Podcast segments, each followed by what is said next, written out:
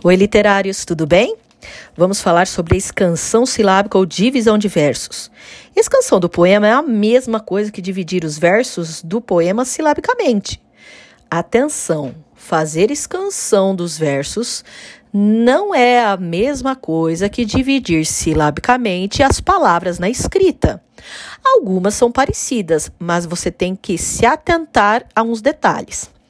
Por exemplo, na contagem do verso, se você tiver no final de uma palavra uma vogal átona mais fraca e na próxima palavra começar com vogal, você vai fazer elisão, ou seja, você vai contar como uma só. Mais uma coisa, sempre na última palavra do verso, você vai parar a contagem na sílaba tônica e a átona fica de fora, se a palavra tiver a última sílaba átona ok? Vamos fazer então esta contagem num trecho, num poema de Gonçalves Dias. Atenção aos dígrafos.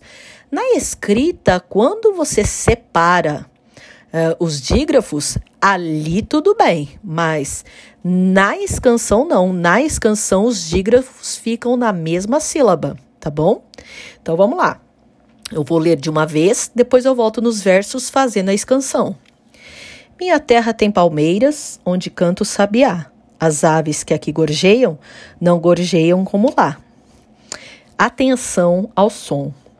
Minha terra tem palmeiras. Uras é átono, fica de fora. Então eu vou parar a contagem no mei que é tônico deram sete sílabas poéticas, ou seja, redondilha maior. Lembre-se, 5, 7, 10 e 12 que você tem que gravar. Cinco sílabas, redondilha menor. Sete, redondilha maior.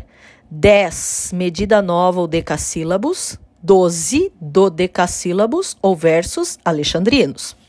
O segundo verso, ó. Onde canta o.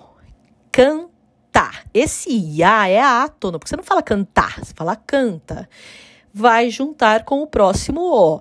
Onde canta o sabe a.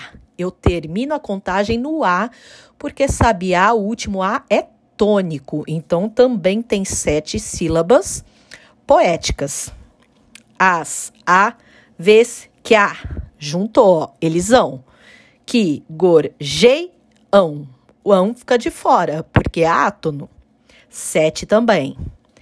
Não gorjeiam como lá. Por que, que eu parei a contagem no lá?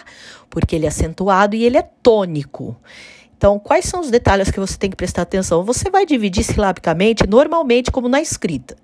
Mas se você tiver vogais, última vogal de uma palavra, e a próxima for vogal, e uma dessas vogais uh, você perceba que o som é átono mais fraquinho, vai contar como uma sílaba fonética, ok?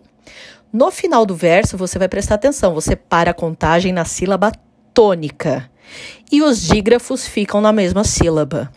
Pense que os escritores calculavam essa métrica matematicamente. Faça os ajustes, estude e vamos lá, a gente consegue. É muito legal essa matéria. Beijão!